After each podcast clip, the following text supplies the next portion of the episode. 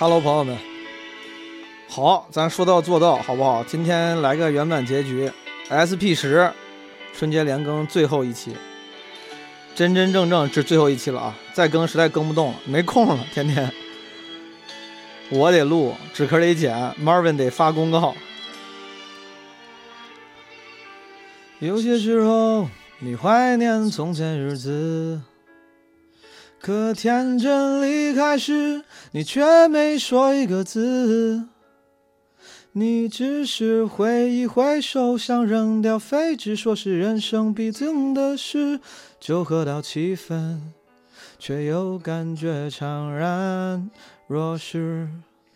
镜子里面想看到人生终点，或许再过上几年，你也有张。这跟我节奏不对呀？难道我们是为了这样才来到这世上？这问题来不及想，每一天一年总是匆匆忙忙。你我来自湖北、四川、广西、宁夏、河南、山东、贵州、云南的小镇乡村，曾经发誓要做了不起的人。北京、上海、广州、深圳，某天夜半忽然醒来，站在寂寞的阳台，只想从这无边的寂寞逃出来。许多年前，你有一张清澈的双眼，奔跑起来像是一道春天的闪电，看遍这世界，去最遥远的地方。翅膀能飞越高山和海洋。年间，你曾是个朴素的少年，爱上一个人就不怕付出自己一生。相信爱会永恒，相信每个陌生人，相信你会成为。OK。这个是当年有一个电影，是不是《少年班》还是什么歌的？就是片尾曲。我当时听着听哭了，我每次听这歌都特别想哭。总是以为成功之后，明白那些错的人，当青春耗尽，只剩面目可憎。宁夏、河南、山东、贵州、云南的小镇乡村，曾经发誓要做了不起的人。北京、上海、广州、深圳，某天夜半忽然醒来，像被命运叫醒了。他说：“你不能就这样过完一生。”许多年前，你有一双清澈的双眼。奔跑起来像是一道春天的闪电，想看遍这世界，去最遥远的远方，感觉有双翅膀，能飞越高山和海洋。好，让它当 BGM，不行，不能一直唱了，这。感觉会让许多路人听众产生一些深刻的疑惑：这个节目到底是个什么节目？我常常能，尤其是当咱们这节目有时候上了这个热榜啊，会有一些路人听众进来之后，我觉得什么东西？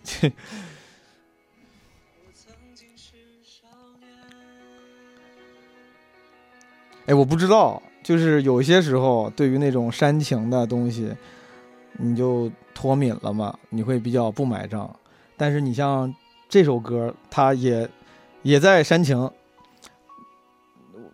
我我我我比较吃这套，我对这种煽情就是比较能接受，比较能共情，就不是说非要去很客气的觉得自己是什么普通人，然后生活很不容易。是因为这个里面，我我一直我不是一直觉得，我确实是这样的成长轨迹。当时那个少年班可能是讲就是小孩儿什么上学不容易啥的，是吧？是少年班吧？如果我没记错的话。然后歌词里面你看他讲的也是大家从小镇青年来到大城市，然后这个时光荏苒，岁月如梭，呃，壮志难酬，呃，许多遗憾。我觉得这个是我非常非常能共情的。就我的成长轨迹，可能和许多听众啊，我不能说大部大部分听众，因为说不定有许多听众但这个成长环境可能更艰苦，我没法共情。有些人呢更优越。我我是个非常普普通通的、非常普普通通的这个不能说小镇青年，但嗯，小城青年。虽然后来大学出国了，但是高中是非常努力的在学习，经历了非常多就是典型的河南特色的那种高中生活。呃，我觉得是挺苦的，可能比不上那种再往下什么有些县市的什么一高复读班那么苦。但是我对我来说，说实话也是挺苦的。啊，然后一路有这些不足为外人道的，也可能拿不上台面的所谓的挣扎、拼搏、焦虑和苦楚。你有时候听到这种 共情式的歌，多少是会联想到这，这这是挺好的。我觉得把歌写成这样是挺好的。这种音乐作品就属于是写得好的，能够唤起大家共鸣的。为啥今天好像有点 emo？不是 emo 了，是开工了，朋友们。就是你过年的时候呢，你处在一个呃，我不能说乌托邦，但它是另外一个世界。你短暂的抽离出了，尤其是那些在大城市打拼的人们。如果你本身在，你本来就是 在大城市有几套房，这个过着公子少爷生活的，这个嗯公主生活的，或者你本来就是在小城市里，这个有着非常优渥或者是平淡生活的，可能你不会有这种冲击。很多春节返乡再回来的朋友，他应该他会他其实会有一个，哎，就是又回到了这个一年中大部分必须处在的这些平淡和焦虑生活里的这么一个转变。当你有这种心态的时候，你是多少也不能说 emo，但是你会多少有一些心态的变化，对吧？你过年的时候你在家里陪陪爸妈，然后大家看看春节联欢晚会，放放炮。你虽然吵架拌嘴，有各种各样，那那是另外一个时间。那其实哪怕吵架拌嘴和生气，它都是另外一个乌托邦，它是个玻璃世界。你回来之后，现在是有变化。今天我去看房子，然后经过就是朝越那站，我走到朝越的时候，朝阳大悦城，那公交正好停下来了。哦，下来的全都是拉着箱子的人。当时我还感叹，我说：“哦，这个这些人返乡了。就你一看，都是年轻的朋友们，拉着箱子从公交车，就是所有人下了车之后，拉着箱子就全都散开了，就是呈扇形向各处奔走。嗯，所以说这个心态有点变化。我这我也是，我今天其实心态没有前几天，包括像在海南的时候跟大家录的时候，心心情那么的。”兴奋和愉悦，虽然当时有时候也有不愉悦，比如说冲完浪没练好，对吧？也会有一一时间的失落，但是整体那个心情呢，它它不是在工作状态下的。今天因为大家都返工了，我这个工作消息也开始一条一条的来了，好多事情也要开始处理了。今天打了好几个工作电话，然后然后好多之前拿年后再说当托词的事儿，你现在也不得不开始再次面对了。哦，对了，在我聊别的之前，我最后提醒一下，就是在咱们这个春节连更节目结束最后一期，再次提醒一下大家，咱们春节期间基本无害不是开启了两个特别企划的征集嘛？这个特别企划的细则可以在基本无害小助手 Marvin 的朋友圈看到。基本无害小助手 Marvin 现在有三个号，不管你开加了哪个，他的朋友圈都能看到。啊，然后以及小宇宙的公告栏，呃，两个征集，一个是父母九问，一个是春节声音博物馆，呃。其实我我之前就是我跟大家解释过这个背后征集的初衷，尤其是像父母九问啊，其实两个都是，就是我是希望能借这个征集企划，能倒逼大家多记录一些身边的声音啊。我说的是，哪怕你不投稿，你自己录完之后你自己存着，其实就是你借我这个企划的由头，你有个理由跟父母做一些平时可能不会产生的对话。然后我前几期呢，咱们这个春节连更系列评论区我也看到有很多朋友分享了跟爸妈呀，或者是甚至朋友。问了这些问题，很多朋友也分享了，这个还是有挺有趣，甚至挺满意的结果的，啊，我也非常欣慰，嗯，很很荣幸能给大家这种这个机会，能给父母进行这样的对话。但是，呃，虽然我说啊，你投不投稿都行，但是我还是觉得，如果要是，嗯，你聊了你不介意的话，还是非常希望能够你能分享给我们，发给基本无害的那个邮箱 mostly harmless fm at gmail.com，或者是发给 Marvin。有些朋友说，因为当时我那个企划里有时长限制，但因为大家一聊呢，很容易聊久。有个朋友说，光第一个问题就聊了一个小时，没关系，如果你真的聊得很久的话，但是你也不介意分享，其实你可以发给我们，我们首先会做到严格保密。如果里面有一些敏感信息，其实大部分你们家庭的那敏感信息对我们来说也没有意义，可能就删掉了，对吧？你聊你什么七大姑八大姨之间家庭矛盾啥的，时长如果超了也没关系，你发过来，如果它内容上有可取之处，我们就会帮你做剪辑。呃，之之前有那个时长限制，主要也是想减轻我们剪辑同学的剪辑压力，但是确实也是不愿意错过优秀素材。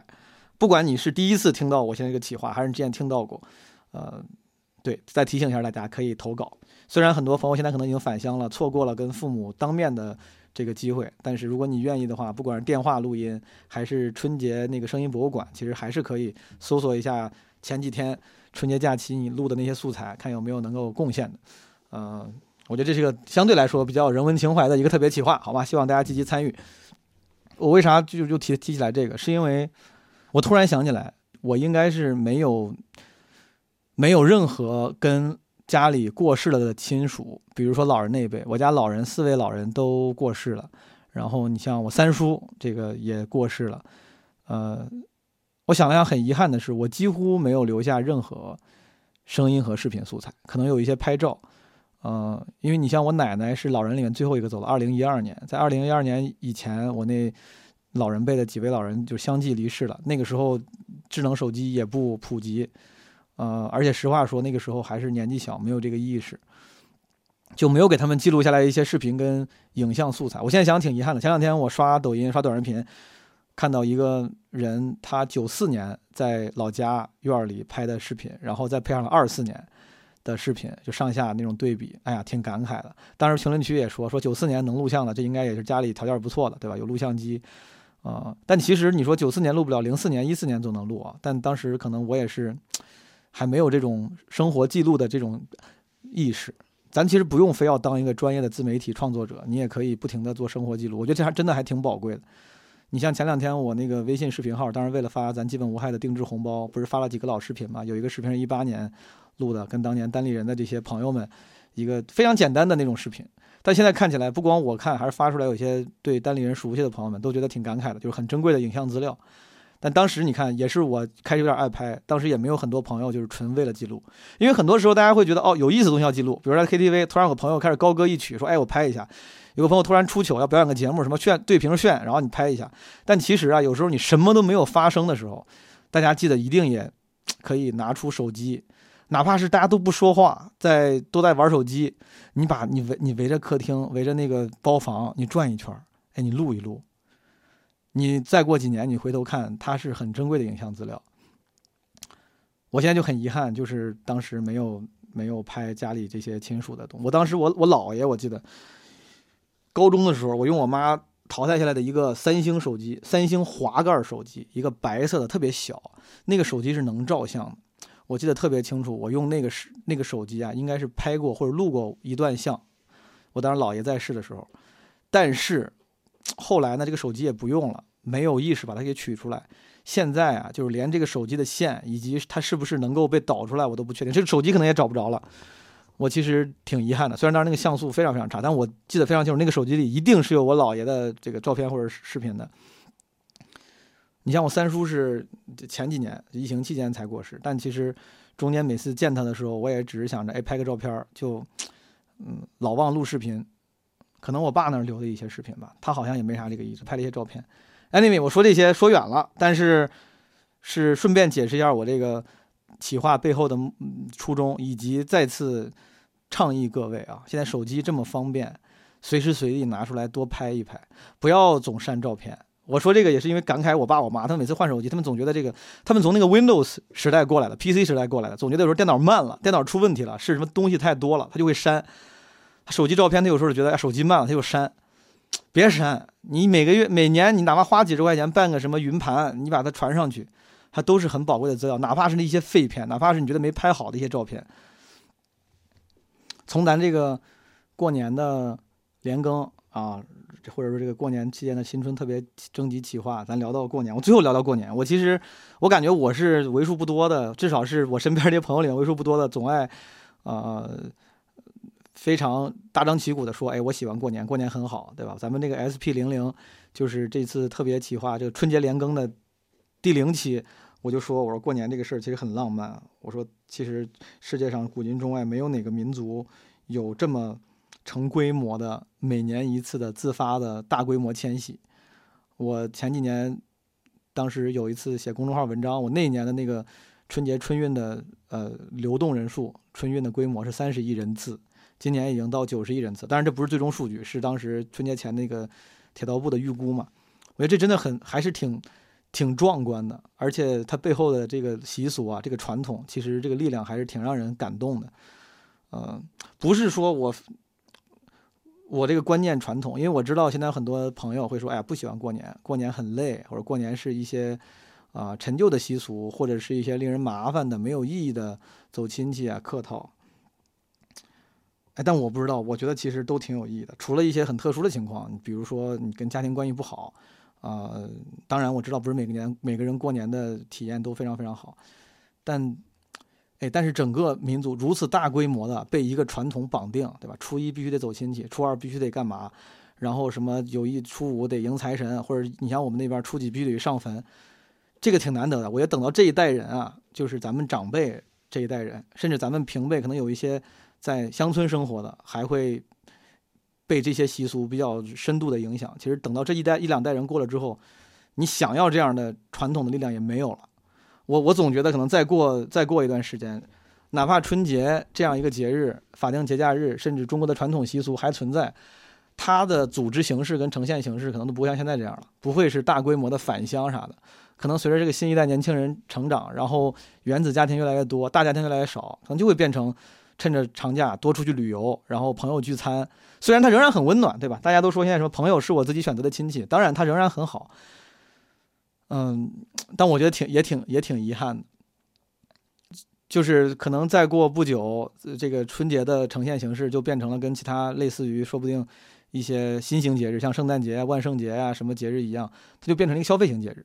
包括咱们的长假有五一劳动节、十一，对吧？你像五一劳动节，相对来说它就是一个跟传统相绑定没有那么深的节日，大家面对它没有什么习俗跟传统可用，那就干嘛呢？就玩儿、就休息、消费、旅游啊，这这这演出，就是很有可能春节再过一段，再它就它就会那个跟传统相绑定的部分越来越少，然后越来越跟其他的节日相近，就变成了一个消费型的这个小高潮，这。历史的车轮，这不可阻挡，这没有啥说不好的。我也不不不不愿意像像一个老古董一样说这个不好，但就这个传统很宝贵。我们现在还能见证啊，现在这些传统回乡，然后见见老人，大家庭，甚至我总觉得这个有可能是最后一两辈了，咱们 有可能是最后一两辈了。嗯，因为我小时候过年，我聊到过年啊，嗯，因为过年连更的最后一期了，之前一直没有机会分享，也没有太多可说的。嗯，就我小时候过年是要回老家的。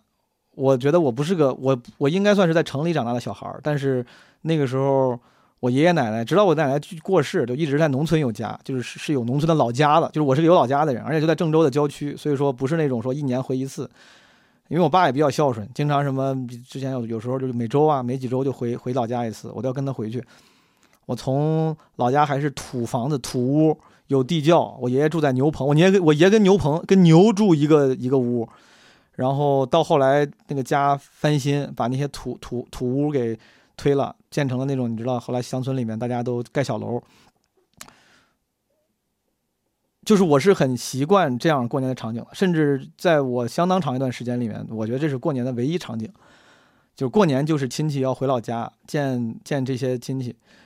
嗯我当然也不是要刻意美化，你说跟有一些亲戚啊，就实话说见的没那么多，跟有一些远房亲戚，嗯，可能一年也见不了几回，但是见了之后还是很亲，或者我至少那个时候我就觉得很宝贵，不是我现在长大了要做一个这个播客主播，我要来渲染这个浪漫气氛，就那个时候我也觉得很宝贵，我是很愿意的。虽然你你不会不是那种特别会说话的小孩儿，回去之后也不是说要不磕头要红包，我们也我不太会这些东西，然后见了什么那种姑姑叔叔，说实话嘴也没那么甜，你不太会说话，但是。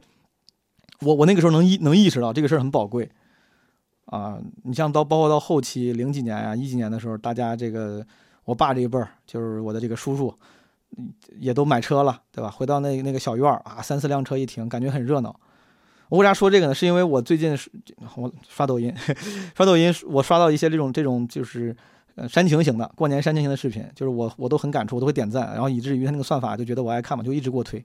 我看到很多这种。呃，类似于快剪型的视频，初一、初二、初三、初四、初五，然后那个农村的那上面会有会安那个监视器嘛？监视器是叫监视器吧？摄像头，然后你能看到初一、初二、初三、初四，然后车来，然后人来，大家在院里吃饭，小孩在玩儿，到初五、初六、初七，然后车走，然后剩下老人孤零零的在那个院里在收拾东西。哎呀，我对这种东西真的很感触，我我我都会点赞，然后点多了他就一直给我推，我看这个看的挺难受的，因为这就是我的生活，我不是说做一个城里人去去去去以一个。异化的视角去猎奇的看这些东西，因为我怀念我之前的这些乡村生活。其实不是乡村生活，是那个大家庭、亲人跟亲人之间的那个年味儿。嗯，他们现在给我看也是，比如说有有几个孩子的那种大家庭啊，几辆车过来，然后后来就看那个车一辆一辆的推走，然后我还还会推一些视频，就是都是离别的时候，返乡的人开着车，后备箱塞得满满的都是那些爸妈给装的东西，然后。老头老太太在门口，然后哭啊，然后或者是忍着，那挥手。我之前每年都这样，每次从老家走的时候，我爸开车，我坐车上，然后我当时，比如我奶、我姑站在那个小院门口，就会一直挥手啊。我就觉得这个这这我很习惯。那个时候并不觉得浪，也不会觉得浪漫化，不会觉得多感人，我觉得这很正常。但现在回想起来，真的很宝贵。嗯，然后我看我看这些视频下面有一些。常见的评论，很多人复制粘贴的评论，就是说，呃，直到过年，突然才意识到，好像我才是年兽，什么过年了就回就来，然后鞭炮响完了什么我就走，嗯，就是我还挺能共潮共情那些不算不算空巢老人啊，但是就是老人们的处境，基本无害的，the very first episode 第一期不是第不是 very first 第 very first 是第零期嘛，第一期。是我做的一个叫《五一黄金黄金周观察报告》，二零年出的。如果没有听过的朋友，我其实还挺建议去听一听的。那一期我还挺喜欢的。里面我不是有一段我就在讲，我说那次我五一回家，就突然会发现，就是有一天下午，我爸我妈就都坐在那个昏暗的客厅里，也不开灯，就自己干自己的事，也不说话。我就想，在我不在的这个无数个日日夜夜，他们可能也就这么经常无聊的坐着，啊，玩玩手机，看看 iPad，甚至连电视都不开，然后灯也不开。就很昏暗的屋子里就自己待着，这可能是某种程度跟那些，嗯，在农村的老人们没有这个儿女回来的时候，他那个处境是一样的，场景可能不一样，但处境是一样。就我对这种处境其实就比较能共情。我说这些其实是我我不知道为啥，就是想想给大家说过年这个事儿其实还挺有意义的。嗯，虽然现在年轻人都很很有自己的想法，然后对于之前不多年前大家就开始吐槽。熊亲戚啊，熊孩子呀，问啊啥的，我我都觉得挺好的，不是我无法共情催婚的压力，我自己也被催婚，这个东西我不是这样说话不腰疼，就是他们历史局限性嘛，那他他这个有有这个观念的局限性，他没有，比如说你有一些亲戚，农村的亲戚，他就是没有那么先进的观念，他对这个婚婚恋婚育啊，他他的这个观念不够不够对，对吧？不够对，但他说本身，嗯。他在大多数情况下啊，他是这个动机是好的，就关心你嘛，嗯，不排除有不好的，但是他动机是好的。这种情况下，他话不爱听，你就哄着就行了。我之前就是你你说就说呗，就哄着就行了，哄着来呗，你别跟他一般，别跟他一般见识，你就知道他就是想法跟你不一样，但是心是为你好的。我觉得大部分亲戚是这样的，排除少数那些关系不好的亲戚或者奇怪的亲戚，包括有一些那种那种问题，你就别跟他一般见识，很好回答呀，对吧？你这个谈对象了吗？谈了，怎么不带回来呀？对吧？这这个忙公司生意的，随便你就说，你说这么一年赚多少钱？一年赚五百万，你就就就聊就完了，对吧？啥时候生小孩啊？打算下个月就生，就就就就聊聊，不重要。而且我我看这些视频，嗯，底下有些评论，哎呦，有些评论说挺好的，嗯，就是之前大家觉得有年味儿啊，是因为我们是享受年味儿的人，现在呢？你之所以觉得没有年味儿了，是因为那些之前创造年味儿、让你享受年味儿的很多人都不在了，或者是你成长为了那个要创造年味儿的人。其实是这样的，之前咱觉得有年味儿，是因为你没有负担。小孩儿觉得为啥有年味儿？因为所有的年就是小，咱们讲的讨还是那句话，我这个现在说话也太严谨了，就是讨论是大多数情况。你小孩儿的时候觉得有年味儿，是因为你什么都不想，对吧？你就是开心就完了，你负责进入到热闹，制造热闹的人不是你。就是制造热闹的人是那些成年人的安排以及社会习俗，然后你被带入到一个热闹、呃喜庆、团圆的环境里，享受那些嘘寒问暖，享受那些叔叔、舅舅、阿姨、姑姑的关心，把鸡腿夹给你，然后给你发红包，享受爷爷奶奶的关照。嗯，你去放烟花，你不用做饭，不用刷碗，不用洗盘子，不用考虑明天去哪儿，后天要怎么安排这个行程。但是现在，你像咱这代人长大之后，你之所以觉得年好像没有那么那么美好了，是因为你可能第一，你被动的成为了创造者，对吧？你你成家了，你是妈妈了，是丈夫了，然后，呃，也有可能创造年味的那那代老人啊，可能老家不在了，可能老人去世了，可能大家庭呢，因为这个这个物理的原因，对吧？就比如老家拆迁，或者是因为一些这个老人去世的原因，大家城就变成小家庭了。就就，你自己已经没有办法那么无成本的进入到有年味儿的环境里了。所以说，其实这不是说年不好了，是你角色变了。所以说，确实就是咱们理应当一个传承者。如果你觉得年味儿淡了，好像跟美好的记忆离得远了，其实你可以成为那个创造美好记忆的人。我这我这些年就是每年都尝试尽量过年的时候带爸妈出去玩，就是因为。我想创造一些美好记忆，因为我这老人去世的早嘛，就是很早去世之后，其实就比较少这种大家庭聚会了，啊，虽然也延续了几年，但是后来也各种原因嘛，三叔也去世了呀，老家也拆迁了呀，这个都会就变成小家庭聚会之后，我觉得哎，为了能让这个过年更不一样，我之前会带着爸妈出去玩儿，啊，尽量给他们安排。就我当然这个可能不值一提，因为我现在还没有成家。我其实这一次我带着爸妈出去玩，我就更能体会到，虽然我还没有成家，没有结婚生子啊，我更能体会到这个为人母、为人父的朋友们，大家这个对于过年可能确实焦虑啊，负担会更多。我光安排爸妈这两个现在身体健康的成年人，我感觉我都还挺挺累的。我在海南那几天，每天得想着明天要干嘛，然后咱去哪儿吃，去哪儿玩儿，呃。而且他们还都能自己能顾着自己。有时候这一天我正好有个事儿，我说我今天想去徒步，我说你俩自己要不去哪儿逛逛？他说没事，你不用管，我是可以这样的。所以我一想到有小孩的朋友，那你说那得多多多累啊！你得天天带着小孩，这个你得无时无刻不为他计划啊。就是今年过年，我其实是某种程度上理解了，呃，虽然还我还没有为人父，但是是理解了那些父母的一部分处境。但是作为创造年味的人，我觉得还是个挺挺有意义的事儿，嗯，这个我感觉这个调啊定的有点主旋律了，但我这确确实实是我的感受，因为我总觉得我总害怕，嗯，因为我对死亡想的比别人多，我 我感觉这个跳的有点远，我感觉啊。我感觉可能我对死亡这件事情想的可能比很多朋友要要要更频繁一些，呃，不是说抑郁症什么想死那种 想死亡，就是考虑生命可贵、生命有限这件事情想的比较多。包括今年我说服我爸我妈出门，我爸我妈本来就他们懒得跑，尤其是我爸，他懒得跑，我妈还挺愿意这个探索生活的。我爸就是那种老古董，在这这在在这方面他不愿意动。然后我就我的说法，我说这个就你就当我不是为你，我是为我自己。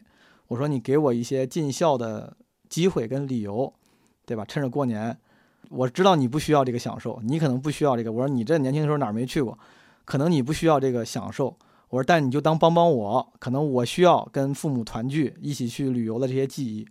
我说你说的很直接，我说你看，随着这个年龄越来越大，这个生命有限，咱们剩的时间越来越少了。我说可能你俩剩的时间比我还要少。你说咱哪怕这个每年都出去玩，咱还能玩几回？咱还能留下多少这个共同游玩的记忆？平时虽然我一年也回几回家吧，但是这个毕竟回的有限，所以说我是很希望跟你俩能有更多的这个一起，不管是旅游啊还是团聚的机会。我说你就当就当给我个就当满足一下我这种取悦自己的心理。我说咱一块儿出去玩。因为当时我爸我妈都会有很多理由，他们不想动，各种理由。除了这个不想动之外，你像这这这个年纪的中老年人，他们还有点夫妻之间还会互相吐槽嘛，说不想跟你妈出去，不想跟你爸出去。这我这我也不怕说啊，这个很这也是这个很正常的事儿，对吧？甚至这个年纪的，我看身边很多朋友的父母都是分床，甚至分屋睡，这个你很难说服。我说服的时候就就是就得苦口婆心说这些话啊，但这是我真实的想法，我就是我我。我觉得我根本的，比如说热爱过年，热爱团聚，然后觉得这个家庭可贵，甚至觉得这个团圆如此之可贵，以至于我想说服大家，说服自己，就是多宽容一些那种什么熊亲戚，或者是过年所带来的一些附带的焦虑和负面的东西。我是最愿意说给你们传递这个价值观，就是真的，我最最根本的原动力来源于我觉得生命太有限了。可能因为我现在没小孩啊，小孩这个变量现在暂暂时在我生活中不存在。那其实最大的这个变量就是父母。然后你要是现在不好陪父母，就别的东西甚至都都有办法弥补。我甚至觉得别的东西都有办法弥补。你没有去过欧洲，理论上你五十多岁可能还能去，对不对？你没有跳过伞，这个你也可以去。但是你没有跟，比如说五十五岁的爸爸一块儿去过这个海南，你没有跟这个六十二岁的母亲一块儿去去过杭州。这个可能，这个是比较，我觉得相对来说，它的它的那个成本是更高的，对吧？嗯，它的弥补成本是更高的。Anyway，今天这个今天这最后一期没有那么那个啥了，没有那么欢快喜悦和随意了，因为今天我正好也没在外面走，今天北京有点冷，我在家录的，啊，就是想跟大家分享一下我对过年的感受。我对那我主要看那些视频，这两天看那些视频看的也是多少有点这个动感情了。我很能共情这些普通人，因为我从来过年过的是普通人的年。然后我说普通人，是因为我知道有很多朋友过年可能他会更没有这么有乡土气息，然后或者本来有些人家庭比较小，或者是家庭比较优渥，他的过年本来就是，嗯，就是更更更顺畅、更更美满的，反而是这种需要折腾着回乡抢票。然后附带着很多负面情绪的年，才是我印象中的年，对吧？要早起，要串亲戚，要应对一些不熟亲戚的这个询问。正睡着，早上突然他妈被旁边一堆亲戚吵醒了，就是我对这种就是可能不够完美的年，反而是共情最深的。所以说看了很多这样的乡村过年的视频之后啊，有点有感而发。我这估计没有机会过年乡村的年了。我觉得我这个传传递的。最有价值的，可能就是再提醒一下诸位，因为这些道理都知道，就是再提醒一下诸位，就真的生命很有限。你想一想，最有限的是什么？我是觉得，可能最有限的，如果你家庭关系和谐的话，父母健在的话，其实最有限的是跟父母的相处。别的、别的、别的时间，当然虽然也有限，但相对来说，弥补的成本相对低一些，弥补的机会稍微多一些。那天在那个朋友刘飞的他那个年终企划，我帮他录了一个。他说什么？就是二三年对你的，就是年终企划嘛。他问那个二三年什么最有用的认知啥的。我还说呢，我说年纪越来越大了，其实生命中已经越来越少出现那种之前没有听过的金玉良言或者是当头棒喝了，越来越少了。嗯，你不像年轻的时候，突然看到一篇 blog 文章，突然看到一本书，说哎呦这个洞察好，哎这个说法厉害。其实我。我不，我不是想倚老卖老，但是你看三十多岁也当然不算老的年纪，但是我是觉得呀，其实你已经懂了很多道理了，甚至很多道理啊，在你大学毕业前、高中毕业前你都明白了，好多高中课文里那些写了好多好道理，但是那个时候大家没有都，你体会不到。我当时回答那个问题，我就说，我说其实没有什么新的认知，我说二零二三年可能就是一些早就明白的道理，更加理解它什么意思了，然后更加有体会了。已经没有什么新的道理了。我相信可能还有一些，只是因为我可能这些年成长慢了，这个新道理获取的稍微慢，编辑成本变高了。但其实就像刚才我说，生命有限，其实也是这个是咱们从小就听过的词儿和道理。生命是有限的，劝君须惜少年时，对吧？这个岁月荏苒等等。还有那个叫啥来着？那个。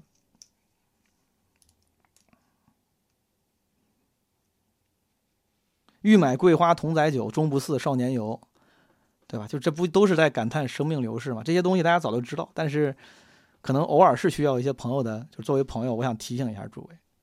哦，说这个这个调不应该定的这么悲。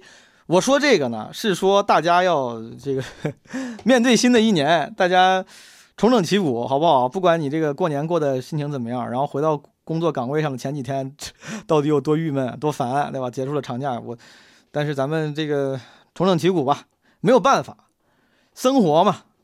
我我我二三年真的是尤其感觉到这个生活呀，就如逆水行舟，不进则退。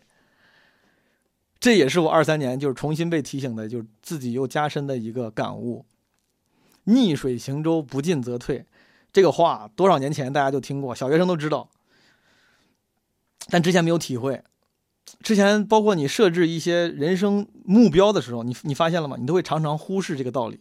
你会说，我到什么什么程度我就够了，我赚够两千万啊，我就我这辈子 set 了啊。我要是你像我小学时候，我就我我我初中时候，我的梦想就是当个白领。我当时看郭敬明《梦里花落知多少》，我初中小镇青年，审美也没那么高啊。我觉得我当时觉得白领这个东西太厉害了。我就白领，这是个多高级的词儿啊！这一般人都不知道。这要不是像我天天在郑州看大河报、看报纸的，我这么有文化的小孩，一般人都不知道白领啥意思。我说我知道白领是啥了，我以后要当白领。我觉得如果能在上海当白领，那我真的是就这辈子就就这样了，我这辈子就满足了。你大家经常在设置人生目标的时候，你发现了吗？你会有一个节点或者一个感觉，好像感觉好像是有一个最终最终的目标。很多人说：“他说我就希望赚够钱之后，在哪儿哪儿大理，我开个小酒馆，开个民宿，开咖啡厅，就之类的啊。”你都觉得你有一个人生的终点，或至少是一个阶段性的终点。我现在反正我现在是感觉没有，就人生如逆水行舟，不进则退。真他妈是一刻都你都不能放松，我是这么觉得。我羡慕那些能放松的朋友，我羡慕那些能放松的朋友，我羡慕那些可能甚至从出生的时候。他哪怕不进则退，他退退退也不过是从一万分退到了九千五百分。像咱们这种可能起点是零分的，对吧？你奋斗到一百分，可能你一年不奋斗啊，从一百分就掉到二十分了。对大部分来说，这个人生，尤其我我不知道，到了这个接触社会比较有几年的年纪啊，我我不知道是不是同龄的朋友或者一些前辈哥哥姐姐有类似的感受。我是觉得不进则退，这是能放松不下来。就是，且不说你人生轨迹的变化，这个要结婚生子、赡养老人、照顾老婆孩子，啊，照顾老公和女儿，我我这个得得得政治正确。哪怕你不考虑这些，哪怕你一辈子单身，你考虑不考虑这个历史的车轮、历史的洪流，对不对？什么楼市崩塌了，经济瓶颈了，股市跌到两千点以下，就是你所有的那些稳定的预期是会是会是会变的。你搁在十年前，稳定的预期就是只要买房就一定会涨，只要我有钱买房我就买房，这个买房它不会是一个不好的投资，这个预期就变了。之前稳定预期是找个好工作，我这这这一时半会儿不用，我一时半会儿不用慌了啊，我可以喘口气儿了。现在我就感觉这个能喘口气儿的机会越来越少了，越来越不能喘口气儿了，你发现了吗？就是我这个怎么？怎么今天在传递焦虑啊？不是这个意思，就是说逆水行舟，不进则退，就希望大家能够以昂扬的精神面貌面对新的一年啊！咱们一定都会有更光明的未来。这个生活呢，是奖励给对生活有热情的朋友的。哎，我这个这个这个圆子是不是有点无力？我这我这两天不是在看房吗？就我确实是这个随着人生轨迹的往前推进啊，我现在这个对于生活热情的体现越来越少了。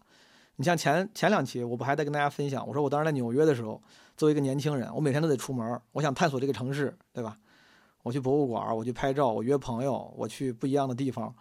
现在就是感觉出门的机会也少，就是在很多很多地方，你会突然发现能够呈现生活热情的点越来越少了。可能你的热情不得不放在别的别的事情上了，赚钱呀，对吧？家长里短，柴柴米油盐。因为这两天我在看房，我就觉得搬家可能是我为数不多还能其实代表我生活热情的东西。尤其在跟朋友聊，朋友说你这每年都搬家，说你这还挺爱折腾的。他说搬家实在是太麻烦了。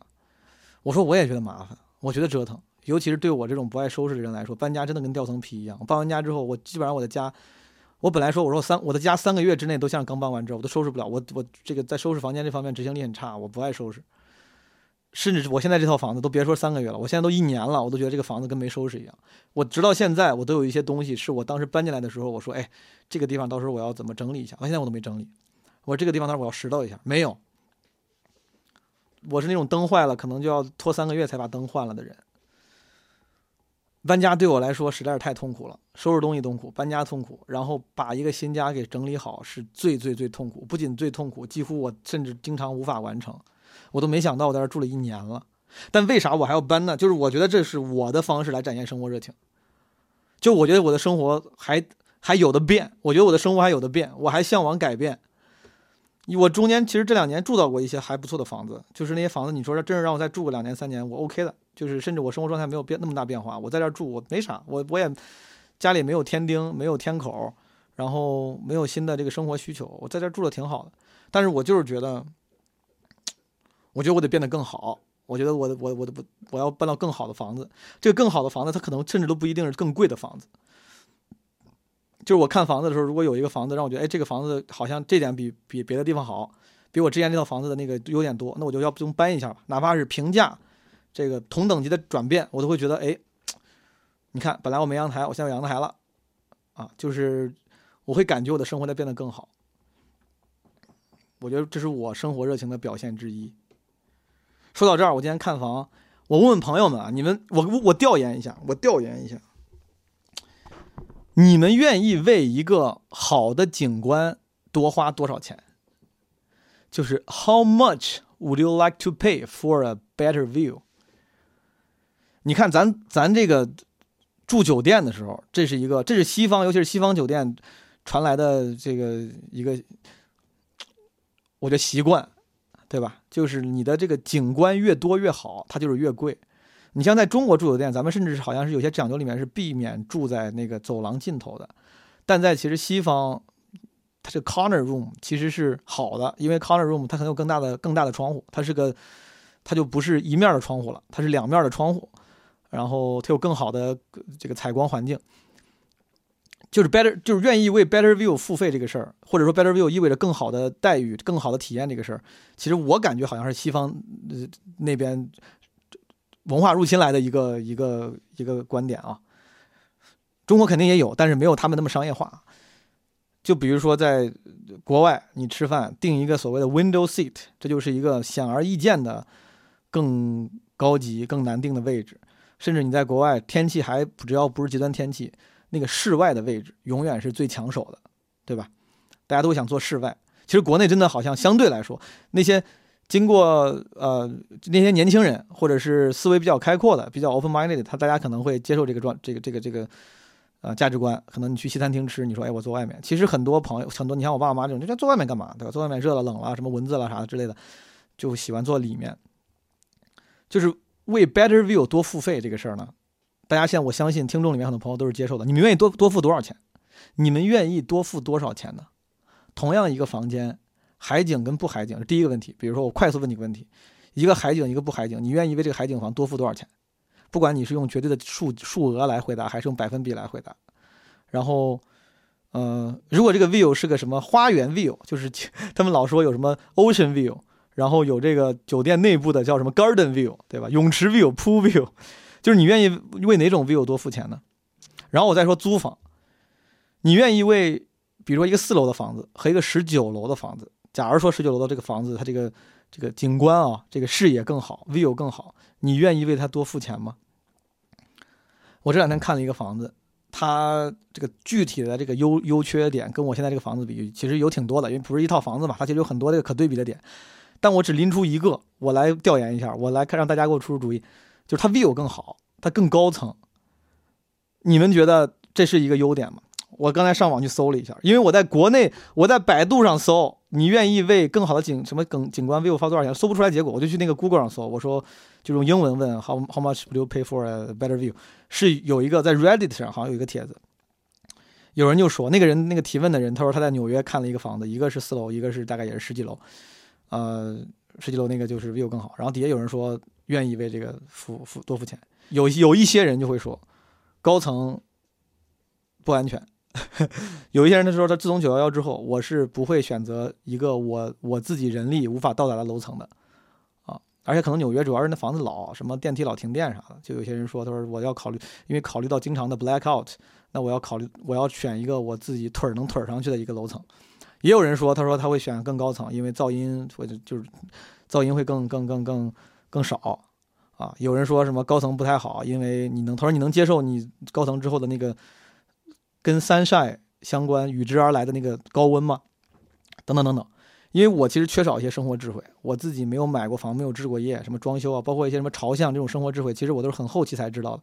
我相信听众里面可能有一些更有生活智慧的朋友，对这个房子啊有更全面的一些分析的维度。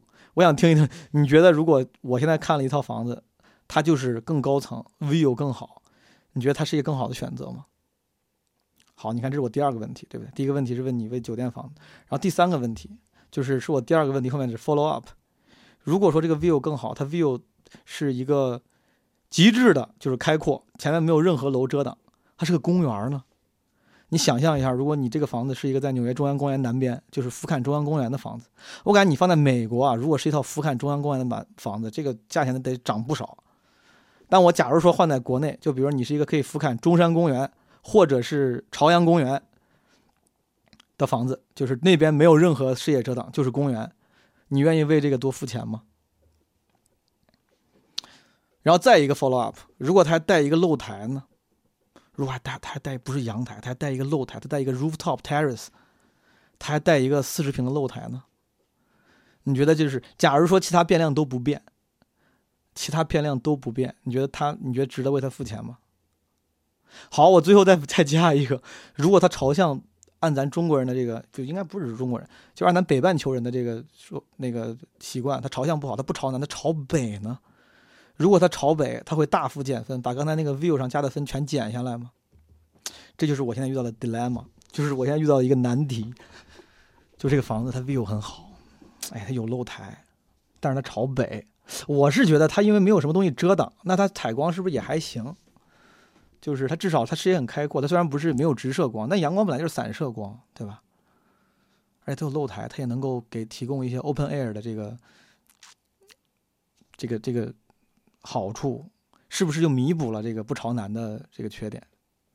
我对朝向啊，包括这个住房这些细微的东西不太懂，所以说问问大家，嗯，这不反正这两天我在看房子了，我还有点心仪这个 view 更好的房子，虽然我知道这可能有点太年轻人了。啊，这有点太，这有点我这我的这个加分点啊，就一看就是单身汉的加分点。如果是但凡有家有口了，肯定要考虑更多别的东西，学区啊、生活设施啊，然后储物空间呀、三口人怎么住啊。因为我一个人嘛，所以说我考虑的可能就会有点，相对来说有点不接地气。嗯，我有点纠结，问问大家。不说了，今天这个录久了，这录太久了。嗯，最后。这个结尾呢，我用这个结尾吧。这两天我刷，我说抖音上那些视频，很多时候他的那个就是背景音乐都是那个毛不易的《无名的人》。这首歌之前就听过，但是可能是这次就这这一段时间，我配着这种视频看，我觉得尤其这个歌写得好。我这是一你看说话一说多一说快，这就是就有语病，不是尤其写得好，是尤其觉得这个歌写得好。副词应该放在动词前面，修饰动词，而不是修饰这个。而不是修饰后面的补语。抖音真的可以，我跟你说，虽然我说过很多次，我朋友们，我说我沉迷抖音这个沉迷短视频不太好，但我为啥觉得抖音甚至比可能像小红书这样的平台，不能说比啊，但是它有一些不可替代的价值，就是顶上的普通人太多了，抖音上的普通人比大部分别的社交平台多好多，你能看到很多你在小红书上、微博上看不到的普通人的生活留言。哪怕是有一些明显你觉得跟你观念不一样，甚至狭隘的那些观点，但它更它更真实，它更生活。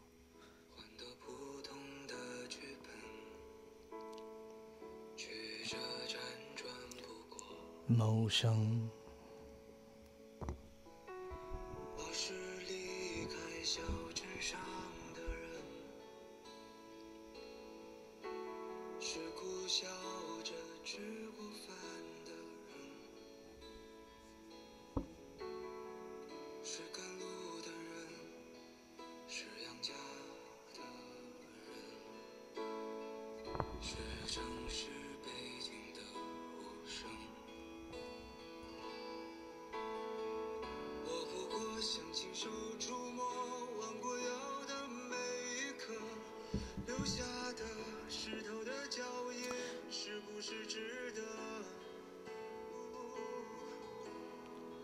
这哽咽若你也相同就是同路的朋友。致所有顶天立地却平凡普通的无名的人。唱早了 i'm sorry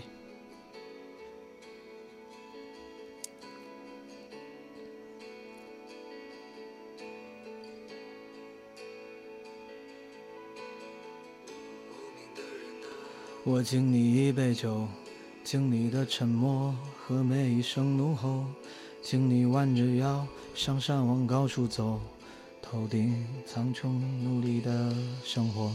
你来自于南方的村落，来自粗糙的双手。楼宇的缝隙，可你没有退缩。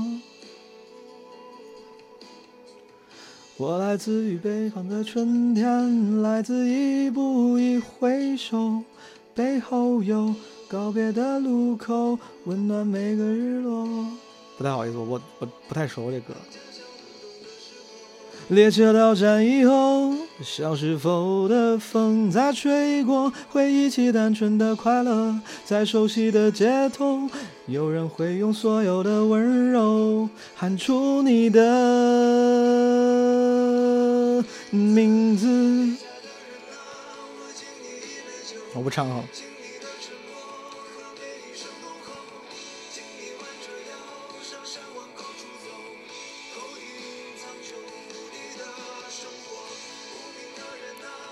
这个跟片头那个“你曾是少年”，你觉不觉得有点？它是一类歌，它是共鸣歌。然后“你曾是少年”，它是全程用第二人称在写的。这种歌也不好写，你觉得第二人称就就能显得亲切吗？也不是的。如果你，你那些第二人称的诉说跟对话写的如果不接地气、不够有共鸣的话，就会显得很矫情。然后这首歌《无名的人》是第二人称再加上第一人称的，那个抒情。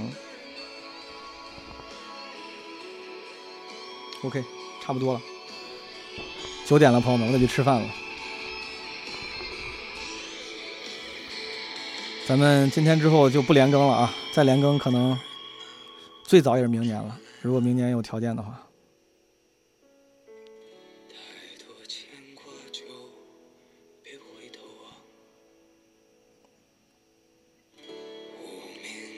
朋友们，鼓鼓劲儿啊！鼓鼓劲儿，cheer up！不进则退，不是传递焦虑，给大家鼓鼓劲儿。拜拜，下期见。